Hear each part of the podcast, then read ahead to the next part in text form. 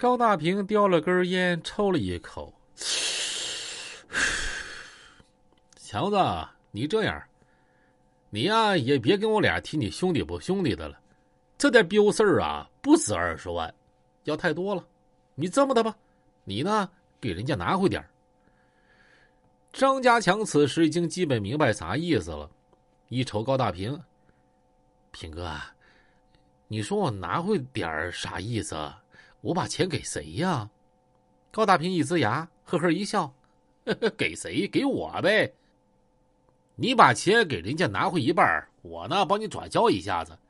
最起码的社会这头，我大平来了，是不是得皮点吧？这面子你应该能给平哥吧？就是没这事儿，平哥最近挺难的，缺点烟钱，让你给我拿点你是不是也得给我拿呀？张家强这个时候啊。脸色不是很好看了，平哥，这事这么做不太好吧？高大平眼睛一愣愣，咋的了？有根毛不好的呀？你跟我说好不好？我说好才是好。怎么的，强子，长能耐了？该他母的这么跟我说话了？高大平这功夫的嘴脸啊，很标准的代表了当时江湖社会人的状态，很有代表性。当时社会这帮玩意儿啊，翻脸啊比翻书还快，前脚称兄道弟，后脚插刀獠牙，嗨，真就那彪样张家强满脸堆笑，哎，你看平哥，我平时非常尊重你，但是这事儿这么办实在有些不妥呀。高大平咔嚓往起一站，靠，不用给我尊重不尊重，妥不妥的？咋的了？我高大平说话不好使啊？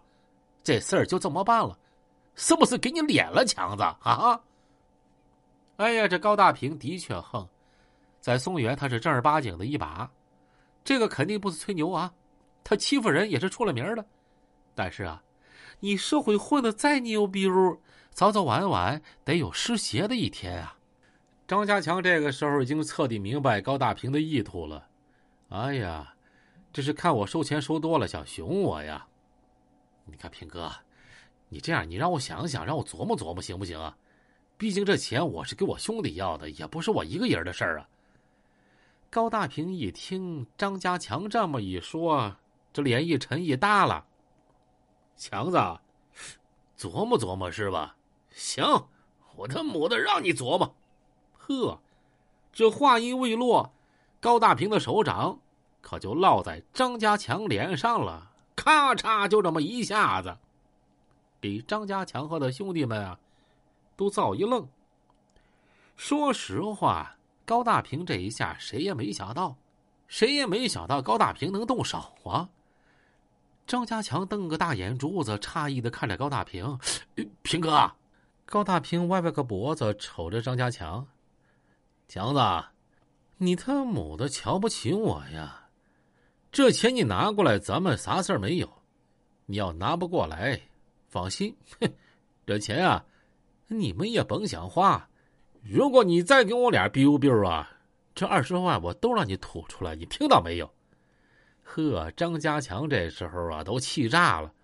以他的性格，如果对方不是高大平，他早就干他了。但他还是把火压下来了，毕竟他脑袋是真够用啊，也够冷静。他也知道。现在动高大平不是时候。张家强用舌头顶了顶腮帮子，你看平哥，我也没说啥呀，你消消气儿，样子的。明天我给你打电话，我把这钱取出来给你送过去。今儿太晚了，行不行啊？高大平一瞅张家强，一弯腰，搁桌上又拿了根小烟儿啊，打火机一点上，啊，那行，明天我等你电话。一扭头，大摇大摆的从屋里走出去了。张家强和这帮兄弟瞅着高大平远去的身影啊，谁也没敢吱声。高大平出了门口之后，上了他那辆破车，一脚油门啊，呜，走嘞。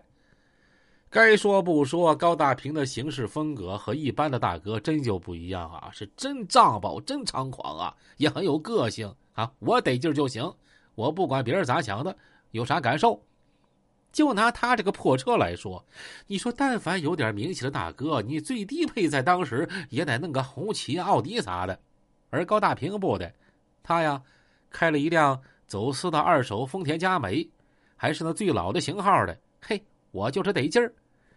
这个车也不是他自己买的，是他姑给的。啊，说到这儿，咱不得不提一下高大平的姑姑。毫不夸张的说，百分之八十的东北人啊。都认识他姑姑，也都知道他姑姑的大名，在这儿啊，咱不明说。他姑呢是东北非常有名的一个二人转小品演员啊，具体是谁呢？想必啊，大耳朵小耳朵能琢磨出来啊。姓高，高大平一走，张家强站那一动也不动，那憋得满脸通红啊。边上有兄弟一扒拉他，强哥，没事儿吧？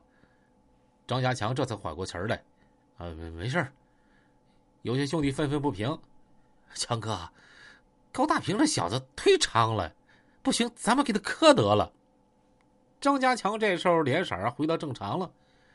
哎呀，兄弟们啊，磕啥磕呀？这事儿啊，就这么过去得了，你们甭管了哈，都好好的，有啥事儿，强哥我自己处理。就这么的，张家强就回到自己办公室了。